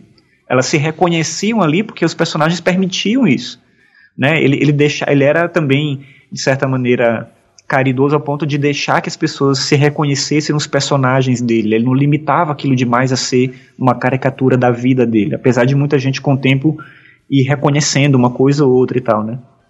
Mas ele, deix, ele, ele conseguia deixar esse espaço e cada pessoa conseguia, lendo o quadrinho, se reconhecer naquilo, e esse é, é um motivo, acho, um dos motivos, né, do encanto que o quadrinho em geral tem e os Peanuts conseguem ter também para muita gente. É, tu falou uma coisa aí que me fez lembrar uma questão que também é, tem a ver com Calvin Haroldo. Que as tiras do Peanuts, elas são interessantes pela forma delas, porque elas são centradas em si, você consegue ler uma tira separada do, do todo e entender uhum. a situação, a piada, mas também elas fazem parte de uma serialidade, né? Se você vê-las em sequência, você percebe que há uma narrativa que linka as tiras entre si. Né? Então, assim, ele tinha um controle tanto micro narrativo da tira quanto macro narrativo das sequências, né? Uhum. Às Sim. vezes o, acontecia alguma coisa com o Charlie Brown que se, iria se resolver de, na tirinha seguinte. Exato, é. E às vezes, então, ele, ele usava isso, às vezes tinha até mais longo, né? Tem uma série, sim, por sim. exemplo, sei lá, tem uma que a, a Sally vai pra escola no primeiro dia, ela tá apavorada, ela vê o muro da, da escola falando com ela.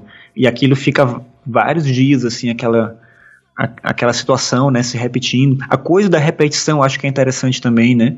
porque ele se vê numa para muita gente também tem, tem esse o, qual é o mistério de uma história em quadrinho que ela é, é, tão repetitiva que ela tem as mesmas cenas né então por exemplo o a, diz que tem um momento que ele decide que ele não vai mais ter a cena da da Lucy tirar a bola de futebol americano do, do Charlie Brown né?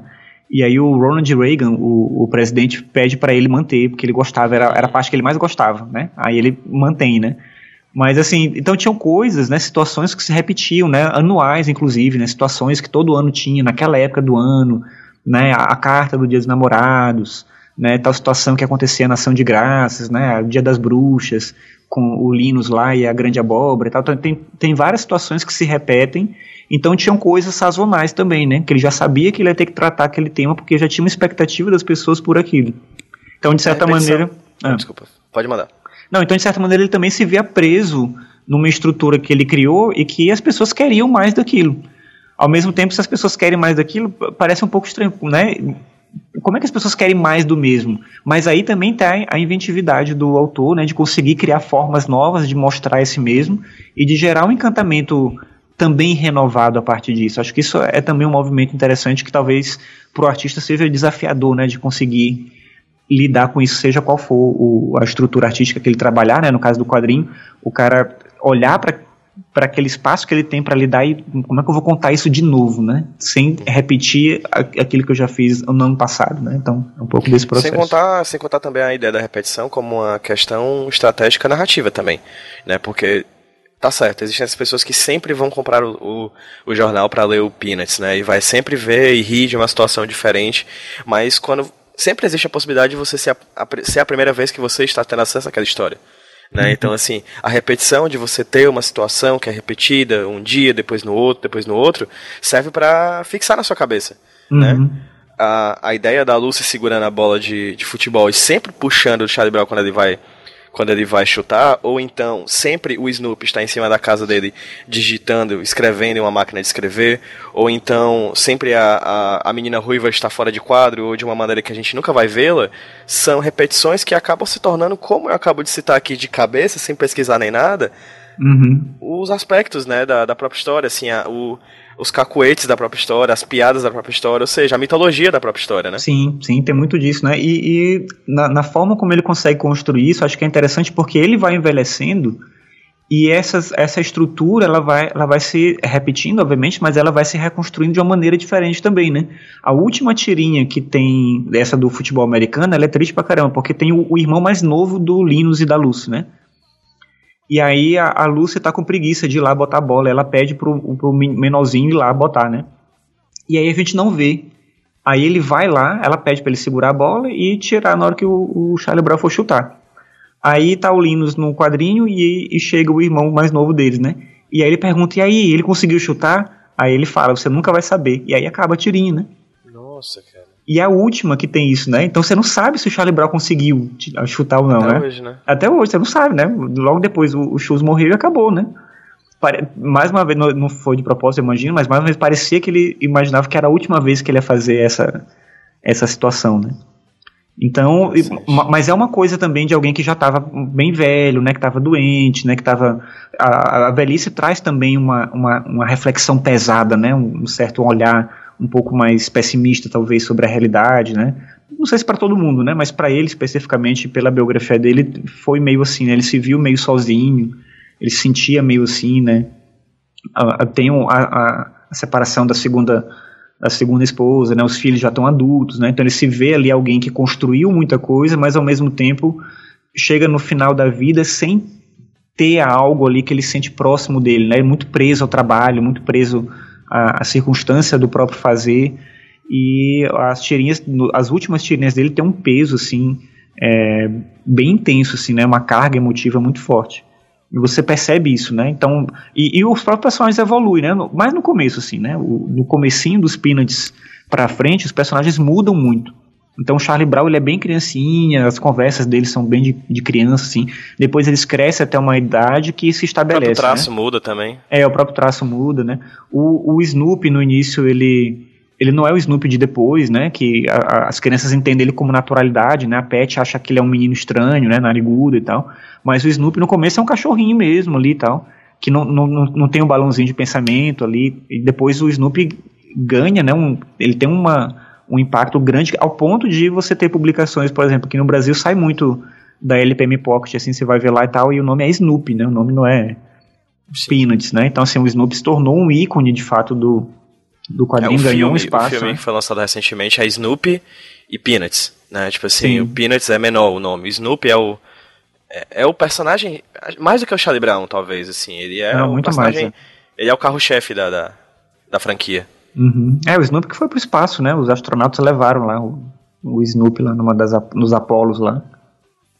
Então tem uma coisa assim da, do, de um ícone, né, é, da cultura em torno do Snoopy que é que é fantástico, assim, ainda hoje, né?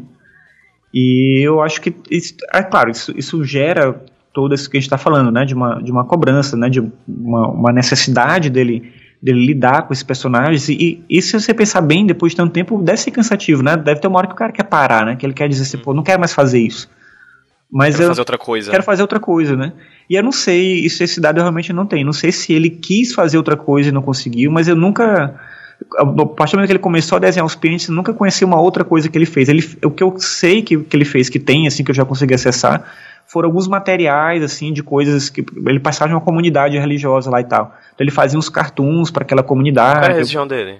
Ele era católico. Ah, assim, ele era cristão e uma designação específica lá, né? Mas ele não era muito, muito extremista, digamos assim, né? Uhum. Então ele tinha religião e tal, os pais eram religiosos também, mas ele ele se envolve com a religião de uma maneira muito intensa ali na num certo momento da vida e isso acaba marcando ele de uma forma bem geral, assim, né? Então ele vai é, ele sempre, em cada cidade que ele vivia, ele se alinhava com a igreja local, né, e convivia com as pessoas, com os grupos que estavam ali. Teve uma, uma, uma vida também de obras é, assistenciais a esses grupos religiosos, né, ele tinha uma, um vínculo comunitário, digamos assim, com essa questão da religião. E isso aparece vez ou outra dentro da, das tirinhas também, né, ele acaba colocando alguns elementos, assim, da, dessa visão dele religiosa Apesar. Então, assim, tem, tem algumas coisas que eu acho que são legais também de pontuar no sentido dos Peanuts, porque ele consegue trazer, eu acho que é todo um campo de reflexão sobre temas que são no, do momento, assim, né? Então, por exemplo, tem um momento que tinha uma discussão é, década de 60, início de 70, sobre feminismo e tal, e aí a Lúcia aparece lá dizendo que vai ser a primeira mulher presidente, tem umas coisas assim. Então ele, ele, ele pega uns temas do momento e ele aceita tratar esses temas. E ele coloca os personagens, né, para dialogar. E se você pensar que são crianças, é muito curioso isso, né, como ele consegue dialogar com isso. Na época do, do ainda da década de 60 para 70, faz uma montagem hippie dos Peanuts para teatro. E ele vai assistir e se encanta, assim, e, e, começa a conviver com, com os atores, né? Ele adora aquele negócio, e ele era super Legal. formal, ele era super careta, assim, sabe? Mas ele conhece esse grupo e acha fantástico, assim, aquilo tal. Ele nunca bebeu, não tinha essas coisas, assim. Mas ele acha fantástico a, a liberdade que eles tratavam aquilo, e aí aquilo começa a aparecer de alguma forma na, nos quadrinhos. Os quadrinhos, logo depois que ele assiste essa peça, são super a, a, alegres, assim, trabalhando essa coisa de uma sociedade é, que se liberta, né, uma sociedade que, que quer mudança, que quer transformar as coisas e tal. Ele vai inserindo esses temas do momento dentro da obra dele. Dentro, assim, claro, tinha um, limite ali, talvez, do que também as pessoas esperavam dele. Ele, ele, não, é, ele não é polêmico no momento. Eu não lembro de uma tirinha que você olha assim e fala, nossa, é muito polêmico. Acho que não tem nada assim, né? Uhum. Mas ele... Querendo ou não, são 50 anos de história, então assim, ele passeou pela história americana. Sim, né? nossa, ele, ele, pega muita coisa. O Snoopy e o Charlie Brown, ele, eles foram, nossa, foram ícones, né, durante 50 anos, assim. Muitos eventos históricos passaram e eles permaneceram, né? Isso. Então, esse jeito de crônica da, da tirinha diária, eu acho que é uma coisa muito legal, né? Ainda mais para quem consegue manter por tanto tempo, né? Porque ele, você consegue, como você falou, né, ter um panorama bem grande de um período longo da história. Então ali tem é, um quadrinista olhando para o mundo, né, e, e, colocando nos quadrinhos dele um reflexo. É, e, e, cabe muito isso que você falou, né? De repente, no momento específico da história, você vai ver os quadrinhos, tem muita coisa ali que tem de diálogo. Porque ele escrevia, era bem isso, né? Ele não escrevia uma coisa, ele não fazia também um conjunto de tirinhas para muito tempo, né? Ah, vou escrever três meses de tirinhas aqui e ficar três meses de férias. Não era assim. Ele fazia às vezes uma semana, se ele tinha um compromisso, teve uma vez que ele teve que operar alguma coisa, ele fez, sei lá, duas semanas de tirinha, uma coisa assim. Mas ele não deixava muito tempo, né? Então ele sempre estava próximo ali daquele, daquele momento e se alimentando do que estava acontecendo para poder colocar isso nos quadrinhos. Marcos, para a gente chegar mais para o finalzinho do, do cast, uma última questão. É, no caso, no teu livro, o Estética da Angústia, é, como é que é o subtítulo? É uma aproximação entre Schopenhauer e os Peanuts. Tu fala de angústia, né? O que, o que é angústia para Schopenhauer e, de certa forma, como esse conceito do Schopenhauer dialoga com a obra do Schultz? Então, Schopenhauer ele vê a angústia como um sentimento que está no que ele chama de pêndulo, que é o fato de que todo desejo ele gera frustração. O que acontece é o seguinte na visão do Schopenhauer: você tem um desejo e você pode, obviamente, realizar ou não realizar. Se você realiza o desejo, vem ali uma satisfação, mas logo depois vem o tédio e um novo desejo. Se você não realiza o desejo, vem sempre uma sensação de que se eu tivesse conseguido aquilo, eu seria feliz. No final das contas, a gente nunca se sente feliz, a gente sempre se sente frustrado, seja de uma forma ou de outra. Você consegue aquilo que você quer e você não se percebe completo, aí você passa a querer uma outra coisa. Ou você não consegue aquilo que você quer e você se vê numa dinâmica de achar que se tivesse aquilo seria perfeito, seria ideal e a vida é terrível porque você não conseguiu e tal. É isso que causa angústia. Na verdade, não tem uma solução para isso. A vida humana, ela é uma vida do absurdo, né? E aí é que está a angústia. Ela ela está né, justamente no fato de que não tem uma solução para isso. A gente não vai ser, não vai ter uma felicidade plena. Não vai existir isso. E é por esse motivo que muita gente chama a filosofia do Schopenhauer de pessimista então ele, ele entende angústia como o confronto do indivíduo com ele mesmo quando ele se percebe numa frustração da qual ele não pode fugir. Né? Aí isso seria angústia. No, nos quadrinhos do Schultz, isso aparece em vários personagens com elementos diferentes. Então tentei relacionar em cada capítulo, é, que eu, cada tópico, melhor dizendo, né, que eu analiso um dos personagens, um aspecto desse da, da questão da angústia. Então, é, por exemplo, a Lucy tem um conceito de Schopenhauer que é a vontade. Ele fala que a vontade ela é cega, ela é um impulso, é um impulso meio que brutal, assim, de conquista, de, de querer, de, e, e, que não, não pode parar de forma alguma. E a Lucy meio que representa isso da forma como eu tentei aproximar os dois. De novo, não quer dizer que o Schultz se apropriou do conceito lá do Schopenhauer, Não, claro. que eu nem sei se ele leu alguma coisa assim. Mas é mais no sentido de perceber uma semelhança, né? Então por isso que eu chamo de aproximação, é uma analogia mesmo. Então a Lúcia ela tem essa vontade cega, né? Esse ímpeto de querer, de querer, e ela percebe que dá errado, mas ela quer mais uma vez e ela vai enfrentando isso o tempo todo, né? No Linus eu percebo um conceito de Schopenhauer que é o pêndulo da existência, que é essa ideia de você ir de um lado para o outro, né? Do desejo para a dor, né? Da satisfação para a dor. E você fica sempre num, você nunca vai conseguir resolver esse pêndulo, né? Ele vai sempre estar tá girando de um lado para o outro. E o Linus é meio isso. Né, ele, ele tem o cobertor que gera ali toda uma, uma situação de controle e tal, mas rapidamente ele perde isso, por outro lado ele tem uma, uma sabedoria, né, é, sobre a questão da sabedoria eu vejo isso na Lucy, eu analisei vários aspectos, né, eu vejo isso na Lucy também, porque o Schopenhauer ele tem, então, um escritor da época dele que escreveu um monte de coisa ruim também, além de ter escrito coisas boas, né, ele é um bom escritor que escreveu coisa ruim também, né, e aí, uma das coisas terríveis que ele escreve é a visão dele sobre as mulheres, que é uma misoginia terrível, assim, então. É, e aí, mas uma coisa interessante que ele fala sobre as mulheres é que as mulheres elas têm uma forma de ver a realidade que ela é mais pautada na própria realidade do que os homens, ao contrário do que se costuma imaginar. Ou seja, as, as mulheres elas têm, quando é para tratar de problemas práticos, elas têm uma racionalidade muito mais efetiva. E aí eu tentei mostrar algumas tirinhas como isso acontece na relação da, da, da Lucy com o Linus, né? Em várias situações que ele, o, o Linus está lá meio sonhador e tal, e, e a Lucy ela tem essa coisa da da solução rápida, da solução prática, né? A, a, própria coisa do Charlie Brown. Tem uma tirinha que o Charlie Brown vai lá pedir uma consulta e falar: ah, é, eu tô sofrendo muito é, porque eu não tenho amigos. Aí ela fala, né? Então tem amigos, né? Cinco centavos, né? Então, assim, é muito, muito simples, né? o seu problema é esse, já sabe qual é a solução, né? Então tem amigos, então vai lá e faz alguma coisa, né? E aí tem, tem essas questões que eu vejo cada um, né? Então o Schroeder com a música e ele, ele vê a, tem a questão da sublimação, né? O Schopenhauer vê duas saídas para a angústia. Uma é uma saída mais permanente, que é o ascetismo, que é uma vida meio santa, uma vida espiritual e tal, que não é para todo mundo, né? Poucas pessoas conseguem se dedicar a isso de forma concreta. Mas a outra saída, de acordo com Schopenhauer, da angústia, é a arte. Só que a arte é uma saída momentânea. E aí, isso é algo que é criticado ainda hoje por muita gente. O próprio Nietzsche, que vem logo depois, critica, e uma série de autores na sequência vão criticando Schopenhauer por isso. Porque ele defende a arte como uma coisa meio de sublimação. Então, a arte, em vez de lançar a gente para a vida, a arte ajuda a gente a esquecer da vida.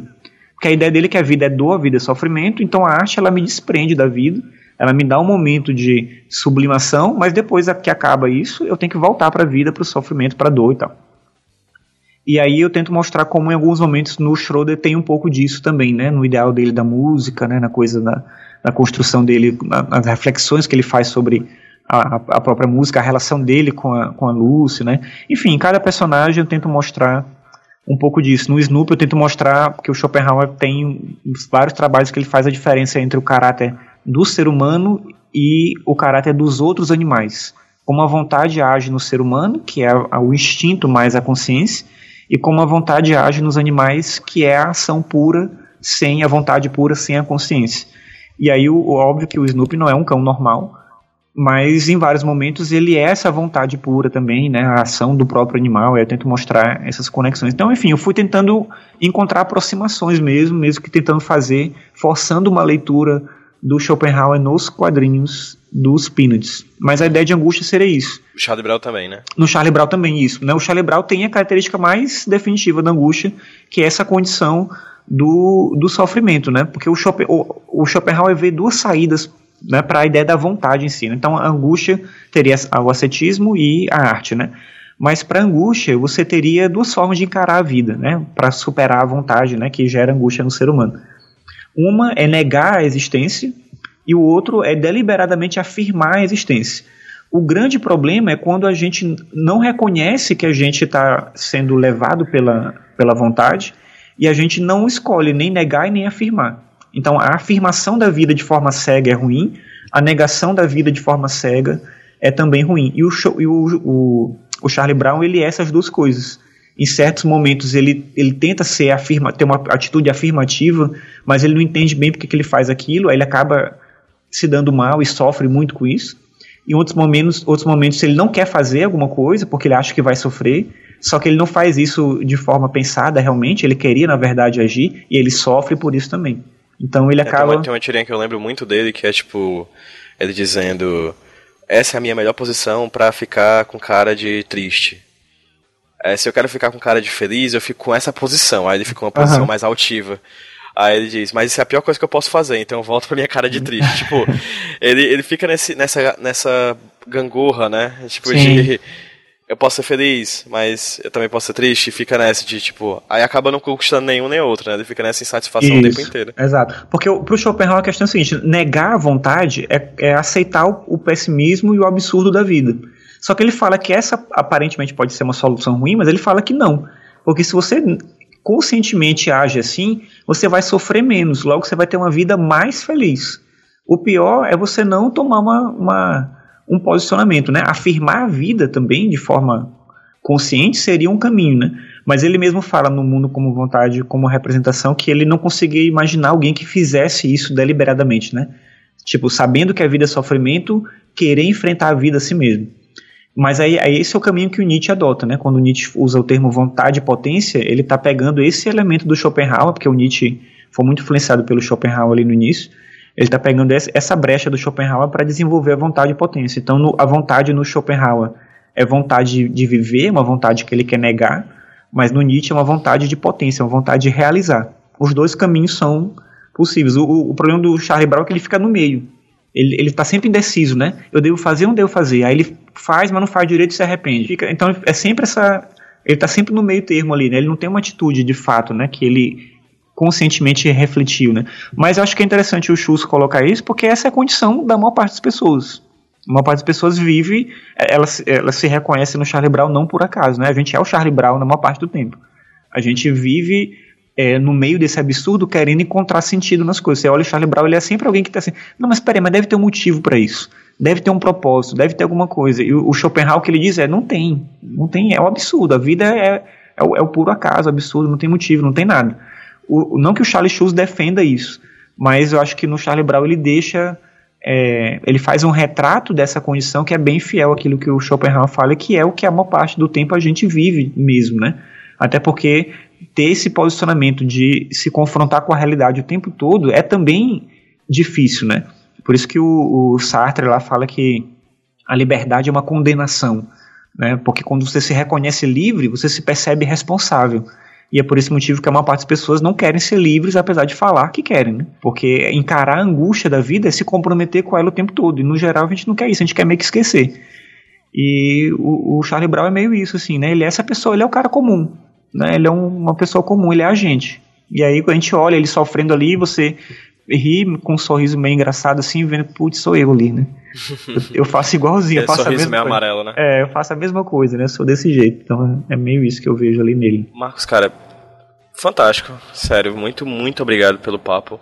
É, assim, quem ouviu a gente, onde as pessoas que ouviram a gente podem encontrar esse livro para conhecer mais sobre o teu trabalho, para conhecer mais sobre as relações entre Schopenhauer e Pinas? Então, ele está disponível para o Kindle na Amazon. Você entrar lá na Amazon, você encontra ele. Lembrando que não precisa ter um Kindle especificamente, né? Você pode ler é, no aplicativo, no né? aplicativo, né? No, no, seja no computador, no smartphone, no tablet e tal mas ele está disponível lá e a versão impressa tinha uma, eu, então inicialmente eu botei só no, no site da Amazon, né? Como é autopublicação, eu deixei só lá. Mas aí muita gente ficou me pedindo a versão impressa. E aí eu encontrei um caminho mais simples assim, de fazer, que é um site que chama Clube do Livro, que também é um site de publicação sob demanda. Então você vai lá, você compra uma cópia e eles imprimem um livro e mandam para você, né? É desse jeito. Que incrível, que legal. E aí, é, não, não, é que tem um estoque impresso em algum lugar, né? Então, assim, você pé, compra e eles imprimem um e mandam para você, e aí você vai ter uma cópia impressa lá. Então, o Clube do Livro tem lá também, é só procurar a Estética da Angústia, aí você vai achar tanto no site da Amazon quanto lá no Clube do Livro também. Lembrando que esses links que o Marcos está falando, tanto do, da Amazon quanto do Clube do Livro, vão estar linkados no post desse podcast. Então, se você quiser ter o um acesso mais rápido, a um clique de distância, vai estar lá no post no site do Iradex, do HQ Sem Roteiro. E, Marcos, é, fala um pouquinho onde a gente pode achar também teus podcasts, teus trabalhos em, teus, teus trabalhos com essas mídias sonoras? Então, você pode acessar lá em marcosramon.net barra ficções. Agora eu tô só com o feed do ficções especificamente. Então lá você encontra é, esse podcast que eu estou trabalhando, que tem vários programas dentro desse mesmo feed. E se o pessoal quiser também, eu, recomendo e peço que vocês leiam os meus textos lá no Arcano 5, que é um blog que eu mantenho. Estou escrevendo pouco ultimamente, mas eu costumo escrever bastante. Mas eu quero retomar um, um pouquinho. São mais crônicas, assim, textos. É, tem uma coisa ou outra, acho que sobre quadrinho lá. Acho que tem um, acho que tem um texto lá sobre o, o, o Calvin Haroldo que a gente comentou aqui. Mas. É, enfim. Então bacana pra gente discutir em outro podcast, hein? É, não, legal, vamos sim. E aí é isso. Tem os textos do Arcano 5, são as coisas que eu escrevo o tempo todo. Eu estou preparando um livro agora de crônicas também. Se der certo, ele sai agora em julho. Mas, a, mas lá pelo site você consegue acompanhar, marcosramon.net. Aí tem ah, os links lá para o podcast, para o blog, para os livros e tudo lá. Pronto, todos esses links vão estar na postagem desse podcast.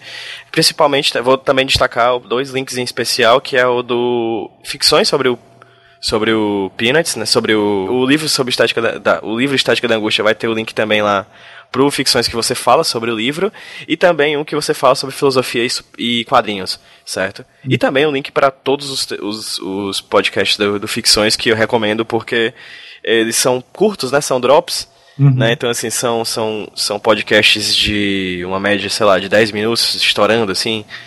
E aí eu ouço em maratona, assim, eu baixo vários e ouço em sequência. Então, assim, Marcos, muito obrigado, tanto pela, pela conversa aqui com a gente do HQ Sem Roteiro, quanto pelo seu trabalho como podcaster, quanto ser, pelo seu trabalho como teórico estudioso da filosofia e, consequentemente, dos quadrinhos também. É sempre muito bom ver pessoas que levam quadrinhos a sério. E retornando à conversa que a gente teve antes, né, também como entretenimento. Não, uma coisa não exclui a outra, na verdade todos estão interligados. Muito obrigado pelo papo aqui, meu querido. Valeu, Pedro. Obrigadão, que agradeço.